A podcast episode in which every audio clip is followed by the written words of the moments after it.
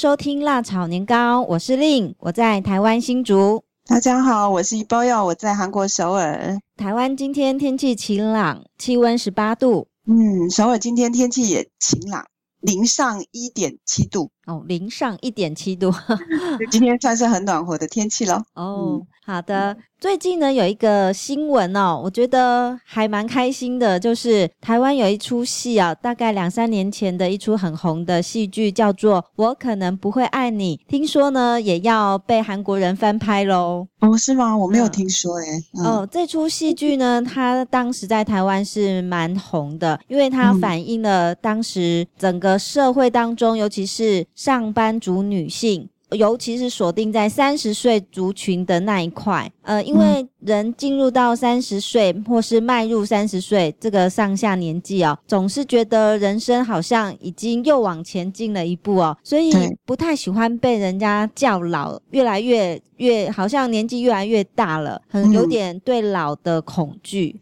对对，那所以这这出戏尤其很红的地方是女主角很不喜欢别人称她某某姐哦，对，不喜欢叫她姐这个称呼。这个姐字一加上去，感觉自己的辈分又提升了不少。嗯，嗯，对，所以呢，当时啊，这个对这出戏剧呢，蛮引起大家的共鸣的。嗯，那我不晓得，在韩国女性来说，对韩国女性来说，会不会有一种不喜欢被叫老的现象呢？我想大家都一样，大家都喜欢看起来年轻，对，然后看起来不是老的样子吧，大家都喜欢这样。可是问题是，韩国的文化跟台湾不太一样的地方哦，反而是在韩国的社会里面，会比较喜欢把自己的辈分往上提。如果说有人叫你姐的话，嗯，这被叫的人心里会反而更高兴。真的吗？不会觉得自己很老了吗？不会，不会，不会，反而这可能有一点矛盾吧。嗯、一方面呢，我希望你觉得我看起来很年轻，是啊，比如说你要称赞我，哦，你看起来好年轻哦，跟实际上年龄差很多。可是问题上，事实上在叫称呼的时候，因为称呼很重要，嗯，称呼就是如果别人用敬语或是尊称来称呼你的话。被叫的人心里其实是很高兴的，嗯，有点不能理解。对，所以今天我们想，我们就来具体的好好来谈一谈韩国这种比较特殊的，在可能在台湾社会里面没有的序列文化。哦，嗯，那什么是序列文化呢？嗯，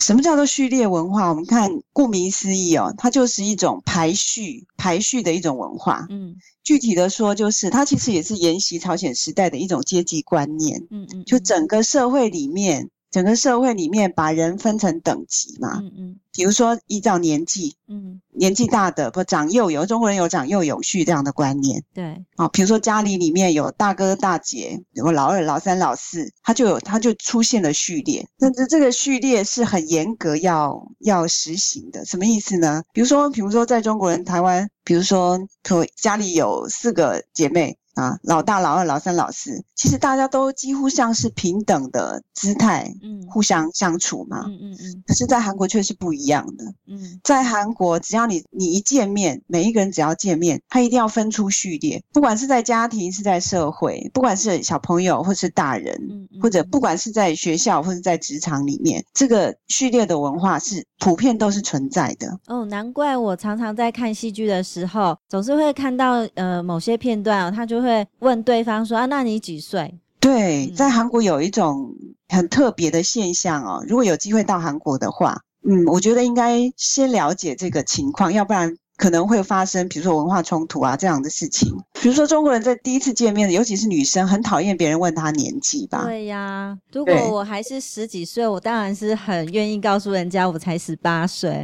可是当我已经二十八的时候，我其实开始渐渐讨厌人家问我年纪了。嗯，就觉得我想变老了嘛。可是，在韩国却不一样，他有一个是吗？但二十八岁也不喜欢，二十八岁也觉得很开心，或者三十八岁自己也觉得很开心吗？嗯，不管几岁都开心啊！现在开心不开心，我觉得重要的是在那个，就是你在这个社会里面相处的时候，嗯、你有没有符合这个序列的那个秩序跟规则？嗯嗯嗯。比如说，人与人第一次见面的时候，要自我介绍，像比如说，你中中文讲啊，我我姓什么叫什么，我住哪？嗯。大概只能说这样子。但是在韩国，他一定要把自己的年纪加进去。嗯嗯。比如说我今年几岁啊？我是几年生的？我属什么的？你要很清楚的说出你自己的年纪。为什么？每一个人都要公开啊？为什么？理由是你一定要公开，要不然我们没有办法接下来继续怎么说话。因为在韩国的语言里面呢，它就有。就有很严格的称呼嘛，嗯，比如说你如果年纪比我大，你只要比我大一岁，我就要叫你姐姐，叫 Onni，或者叫 Nuna，或者叫欧巴。可是你如果比我小的话，我就不需要对你说敬语，不需要用尊敬，不需要用敬语，我直接用评语就可以了。就是有这样在语言跟文化里面就存在着很严格的序列文化的存在。哦，所以你如果见面你不说年纪的话，人家会觉得说你在搞什么神秘啊？嗯。嗯，然后大家不知道怎么跟你说话。那如果年纪相仿呢？比如说只差个两三岁，嗯，其实对我来说差个两三岁，我们都是平辈。嗯，一般来说啦，就男生跟女生的感觉有一点差别哦。嗯，像女生的话，差个一岁两岁倒还可以哦。嗯，但是如果是比如说女生跟男生的关系的话，嗯，如果中间只差了一岁的话，那就一定要分出上下了。一定要分出长幼。你还记不记得有一个节目很久以前了，一个综艺节目叫《我们结婚吧》？哦，知道啊，现在还有啊，哦、现在还有嘛？哈，对。然后里面就有一出，我记得是郑容和跟徐贤的。哦，那那一集很经典，这一对是非常经典的。嗯、对，很经典。你还记不记得里面好像也有关于？这种有关于称呼啊、年纪这样的，有有有，那个这个这段就是我印象很深啊。那大概是二零一零年那个时代的呃节目。嗯、那郑容和跟徐玄他们是一对嘛，然后郑容和长徐玄大概一两岁。嗯，好，那这时候这那个徐玄啊遇到郑容和，其实他几乎都是用敬语跟他说话。对，可是，一遇到郑容和的那个伙伴们，就是 CNBLUE 其他的伙伴，因为其他伙伴跟徐玄是同年纪，或者是比他小，所以他们好像一见面，跟他的伙伴们反而比较亲切，可以直接用平语讲话。嗯、可是呢，跟郑容和只差个两岁，一岁两岁，我忘了。可是就是永远没有办法说平语哦。那这种很希望他跟他说评语，嗯、但是他说他做不到，嗯、他没有办法。其实这一段我真的，其实在看的时候还觉得挺纳闷的，很很难理解到底是什么原因。很难理解，我觉得他是在故意吗？嗯、就是说你，你你既然可以跟另外一个很自在的用评语说话，但是为什么面对你只是把它换一个对象而已？你就是嗯，评语换成把敬语换成评语，这样有很难吗？他们还为了、嗯、呃这件事情啊，还做了一首曲子。哦，好像还在网在那个 YouTube 上还有非常流传，对，对，很流行。我想这种疑问呢、哦，如果说只要不是韩国文化圈，就是你如果不懂得韩语哦，你没有在韩国生活过，如果在日本还可以，因为日文日本的文化跟韩国很相近的，嗯嗯嗯，就在序列文化这个部分，其他的国家大概就很难理解，特别是西方人完全不能理解他到底为什么，这样，嗯嗯，所以我们今天来讲一下。就是人跟人之间哦，那有一种无形的一条线呐、啊，嗯、那条线要踏过去还是不要踏过去，这不是那么容易的事情。中国人可能很难理解，就像你刚刚说啊，平语跟敬语，反正就是话换一下而已啊，这么容易的事情为什么不行？嗯、就是不行，因为他们从小生下来在这样的社会环境里面，整个社会的环境都告诉他，这是一个有序列文化的社会。嗯。然后这种序列的文化，不止我们刚刚讲前面有可以依年纪分高低嘛，就长幼有序，嗯，还有分亲疏啊，就是你跟他有多亲，你们是第一次见面，或是第二次见面，或是你们已经很熟很熟了，嗯，这完全就可以变成判断要怎么样判断你使用怎么语言的一个最重要的一个基准哦。像比如说，为什么郑容和跟徐贤他们两个没有办法？郑容很希望徐贤跟他用平语讲话，为什么？因为这样子可以拉近距离。嗯嗯嗯，你只要用平语的话，感觉就是很亲，因为只有在很熟的人，或者是年纪比你小的，然后很熟，你才可以用平语哦。但是如果你跟他不是很熟，或者是他年纪只要大你一岁，尤其是男性哦，就是异性的话，嗯，你就要叫他欧巴啊，你是不可能用平语的，绝对不行的。你如果用平语的话，那就是在韩国人听起来就是很粗鲁的，很没有教养的。嗯。那个感觉是完全不一样，它不只是语言上的交换而已，因为那个语言的背后还有很深的文化的那种文化的价值判断在里面。哦，所以徐贤为什么没有办法用评语？为什么？这个人明明就比他大，嗯，一两岁就是大。然后他跟他其实也不是，他们虽然节目是我们结婚吧，事实上他们 不熟嘛，关系还是很生疏的。录影的时候才见面，嗯嗯嗯，所以不是很亲，所以没有办法放下身段说评语，所以他连演戏都没办法演，演戏都演得很不自然嘛。我我的意思是说，嗯，好像没有办法去，就是光是用演的，好像对他来说都有点困难。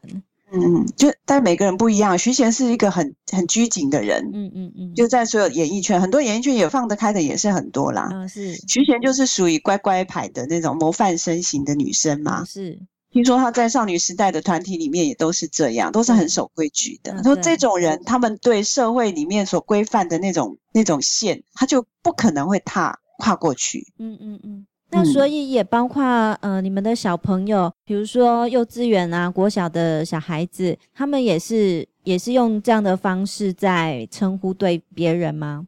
那当然啦、啊，因为如果因为这个文化就是有序列文化存在，嗯，所以整个韩语，你如果要学韩语的话，韩语里面就有格式在，嗯嗯。不像中文那么容易，你要说你好，所有的放天下都有接准的这样子。哦，那讲到这个你好，我就突然想到，在《卫生》这出戏里面啊，就是呃那个张克莱呢，有一次在学韩语吧，他在家里擦地板，一边呃不是学韩语，学中文。对对，对。然后妈妈就跟他说：“那你说句中文来听听吧。”那张克莱就就对着妈妈说：“你好。”嗯，结果呢，妈妈就就很生气的指责他，你怎么可以对妈妈说你你好的你这样子？嗯，他可能就希望他能够说您好吧。嗯嗯 嗯。如果说从中文的听众观众来的角度来看的话，因为你们只能透过那些翻译来理解嘛。嗯嗯。所以，呃，妈妈的生气可能是因为张克莱不用您而用你嘛。嗯嗯嗯。这只是我觉得这是一种方便的翻译法啦，哦、但是我觉得我们可以稍微更进一步的来说明清楚，到底妈妈为什么会生气，然后把那个锅子都举起来了，这样。嗯嗯嗯对啊，有这么严重吗？对啊，就是中国人会觉觉得说，这有什么严重的？比如说我们跟长辈说啊，你好也可以嘛。那个您跟你的差别其实也没有那么大，这样。嗯嗯。它只是在声音的那个尾音的部分有差别，事实上没有很大差别。嗯。但是在韩语里面就有很大很大，简直是天地的差别了。嗯嗯嗯。你只要跟长辈讲话，那个就是最高格的敬语。嗯。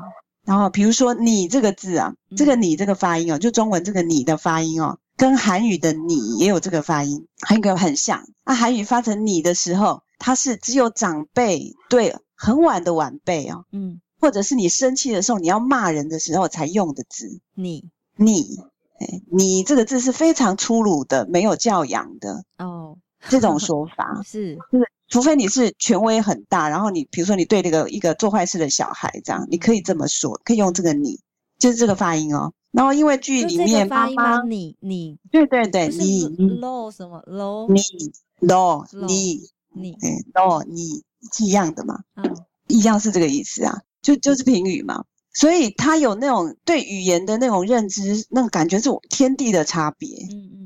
所以这种在戏剧里面呢，它能够翻译的部分还真的是很有限啊。嗯嗯嗯。你要真的生活在韩国的社会里面，你才会知道说那种压力有多大。你要遵守的那个规范有多么的多，这样。但是我觉得，如果从台湾人的角度来看的话，就觉得韩韩国社会真是活得会让人喘不过气来，这样子。是啊，要记得很多。很多很多学生就是从中国来的大陆留学生，这样，嗯、他们基本上就是完全完全是没有礼貌的，这样子。就站在韩国人立场来看，这样子。嗯所以就是一种文化差异啦。嗯，你如果有愿意开放心胸去认识另一种新的文化，嗯，或者你有机会将来要到韩国来旅游，或者是学习，嗯，或者是进修等等等等，或是出差，你就必须要去学习说啊，原来另外一个文化里面，它有一种文化叫序列文化，因为有这样的文化存在，你必须注意你的言行举止。是，其实说实在的，序列文化其实是中国文化传统里面的一部分。对啊，说中国人在现代化以后已经不用它了，嗯嗯、越来越西化，我们开始变得比较个人主义这样子。现在事实上到十九世纪末的时候，整个中国人还是传统的观念还是为尊的。所谓的长幼有序，其实就是序列文化嘛，也是中国所谓的五伦啦，伦理道德之类的。那五伦，君臣、父子、夫妇、父都有一定的一个应对的方式跟规矩。只是呢，可能嗯，可能到了民国初年，大家觉得这些真的是繁文缛节哦，就直接一把就把它抛弃了。嗯，对。那所以我觉得，哎，现在的台湾或是中国。比较能够跑的比较，就是离古代的这个传统文化就比较遥远一点了。嗯，对啊，其实真的，我们抛弃掉的很多传统价值，其中有一些是很还是算是美德的，是。但是很遗憾的是，我们没有留下它这样。嗯。所以很多人就说，其实东洋的文化里面，你只有到韩国里面才你才能够真正感受到什么叫儒家文化这样。是啊，因为他们真的保留的比较好。嗯、对。因为我觉得，在台湾或是在中国，我觉得对这种传统的礼节似乎越来越淡薄了，也看不，嗯，几乎在生活中也不常用到了。对啊，嗯，当然也是，比如说他们反对权威等等等等你说新的什么一些价值观念，当然是不错啦，在现代化的过程当中，这样。至少它不会像过去那么的，比如说不会注重人权呐、啊。嗯，是。但是有一些维持社会稳定跟它的秩序的一些价值啊，嗯、然后过去我们也也承认它是一种美德的部分。其实我们应该重新再去找回来。就是当我们通过这个节目听我们慢慢去谈韩国的文化之后，其实你会发现，其实这其实不是韩国的，这是中国的，这是中华文化的一部分、啊。嗯。不管是过去或是现在啦，所以在韩国的社会里面，你说这样的序列文化，即使到了现代社会还，还还适合吗？可能很多人会有这样的疑问吗。那现在在韩国社会有没有比较生活中您常常可以看到的这样的序列文化？哦，当然还是有啊，因为基本上这个文化的根是。一直存在的，当然跟朝鲜时代比起来是，当然是更松宽松很多很多了。但是基本上你该该遵守的规范还是存在的。嗯嗯。像比如说，我们举一个例子啊，韩国有一韩国韩语里面有一个词叫 “nunchi” 啊，“nunchi”。nunchi 这个词哦，它没有很具体的、直接可以连接的中文呐、啊。嗯。这什么意思？nun 就是眼睛的意思啊，就是眼神的意思。嗯，这什么意思呢？比如说中国人就没有，像很多人就说啊，台湾人、中国人都没有 nun 气这样子，在韩国没有眼神，这 不是不是那个意思。这什么意思？其实就是察言观色的意思。你不懂得怎么样去察言观色，而且你不认为察言观色那么重要。嗯嗯，就中国人就是现代的中国人。嗯，可是传统，你说孔子其实很注重察言观色。嗯嗯嗯。在《论语》以前，我们读过《论语》，还知道孔子都说，你只要父母心情怎么样，你要你要懂得怎么样去察言观色，这样对，不对？对。可是“察言观色”这个词，可能到现在已经不被那么重视了，但是在韩国还是继续的。为什么要有轮级？比如说，你进到一个社团好了，嗯，然后你遇到很多新的朋友，你马上就要发挥你的那个察言观色的的那个能力，嗯，你要看跟你在一起聚会的人。谁年纪比你大？谁是你的学长？谁是你的学弟？然后你要注意到谁是你的长辈？谁是跟你比较亲的人？是。所以韩国人就会在每一个瞬间都会很注意察言观色，嗯哼。然后你才会知道说我要怎么讲话，所以说话会很小心。那么在韩国的社会当中，年纪比较长的，他是不是相对的，就是、嗯、呃，他比较有权威，然后他也受到周遭朋友的。比较崇敬，那或者也换换句话说，他也必须负担比较多的责任。那当然，我有听说，呃，韩国人年纪比较长的，有时候去吃饭还要负责付钱。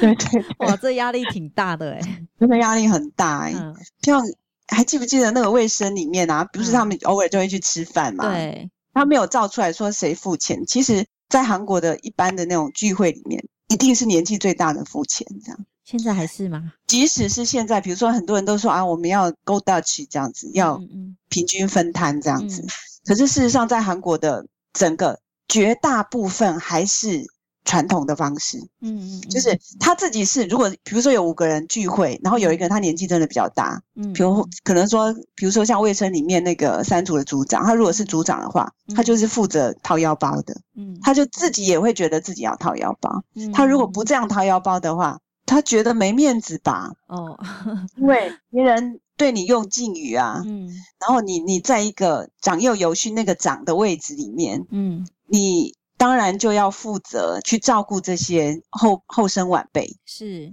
对，这这是很普遍的现象，不是只有在在戏剧里面才看得到。戏剧就是反映现实生活，是真的是这样子。嗯嗯嗯。所以，比如说年纪比较小的，比如说国中生啊，呃，国小学生啊，他们在外面呢遇到年纪比较长的学长学姐，也不能叫学长学姐，就是年纪比较长的。是不是他们就会比较照顾年纪小的？那、哦、当然啦、啊，就是在这个社会里面，就会有这种约定成熟的这样现象。嗯嗯，嗯。像我讲一个很好笑的例子啊，就是我的女儿，嗯，她有一次去禅修，他们禅修就有青少年的聚会嘛。嗯，是。然后第一次去的时候，有一些新朋友进来的，然后因为我女儿长得比较高大，然后就看到有一个一个女生也进来，看很瘦小这样，嗯嗯嗯，很清纯这样子。嗯。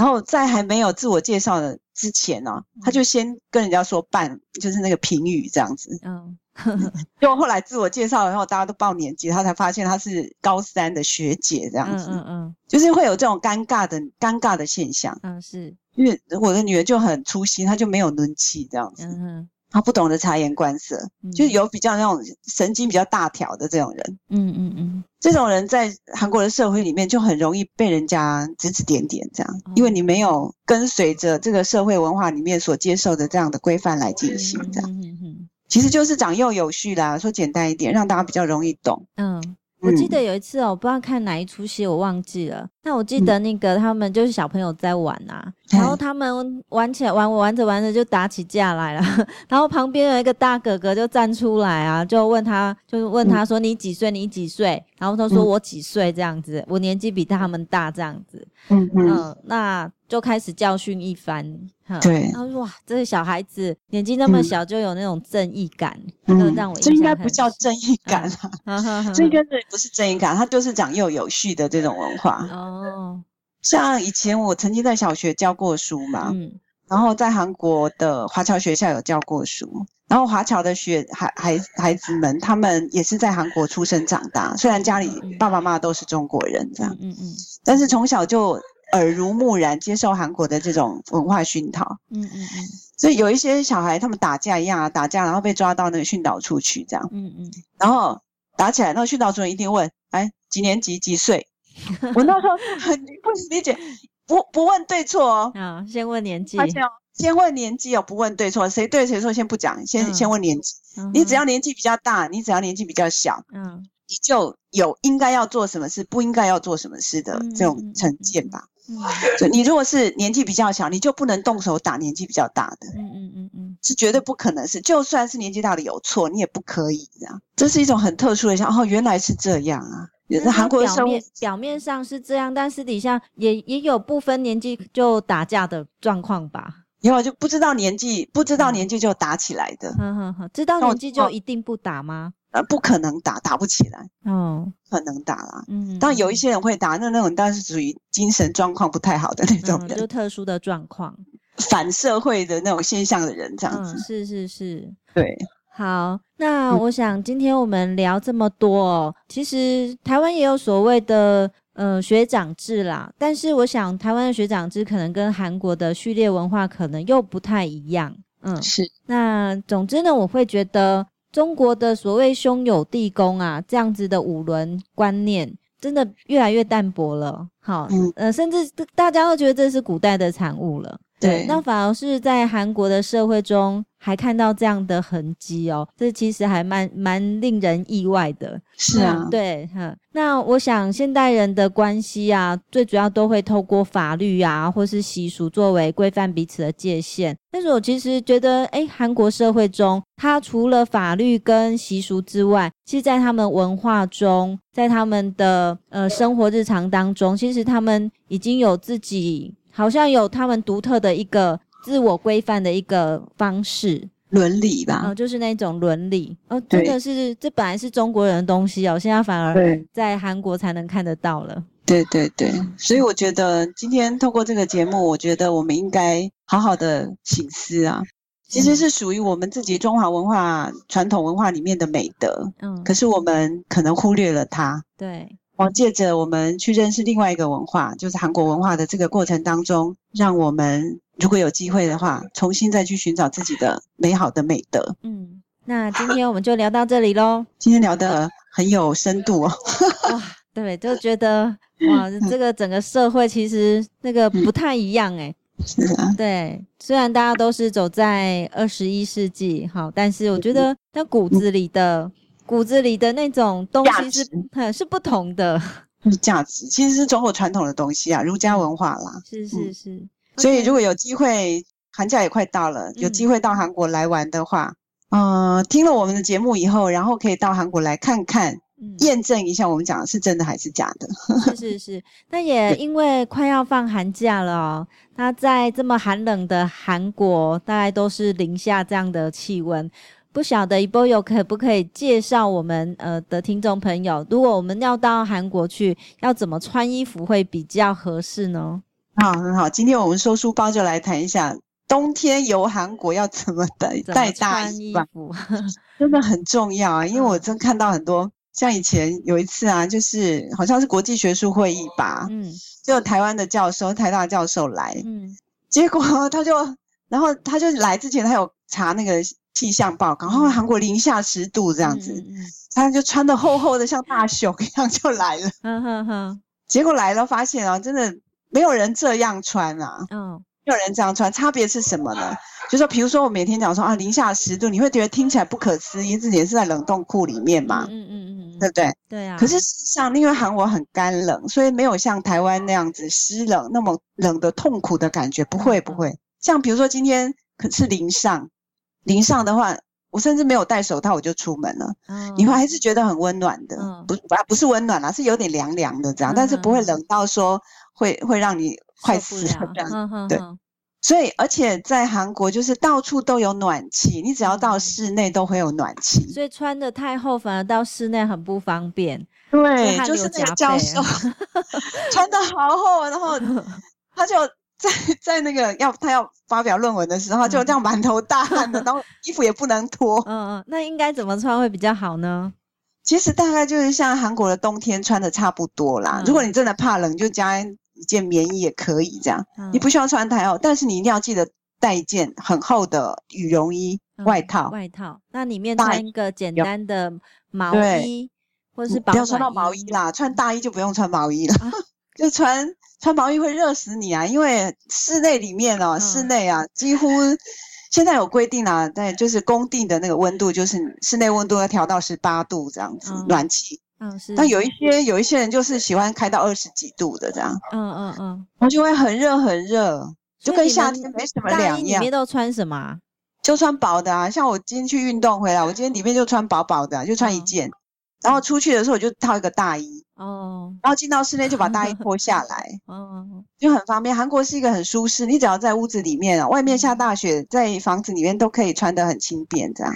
哇，这个是很重要的讯息。对，所以你在打打包行李的时候，不需要把自己裹得像大熊一样，所以只要带一件大外套就可以了。对，大外套。如果你真的怕冷，我戴手套、戴围巾，然后随时进到室内可以脱下来的，让你轻松方便的活动。嗯嗯，给大家参考。好，那今天我们的节目就聊到这里喽。那我们下次再见喽。好，拜拜喽。拜拜，拜拜。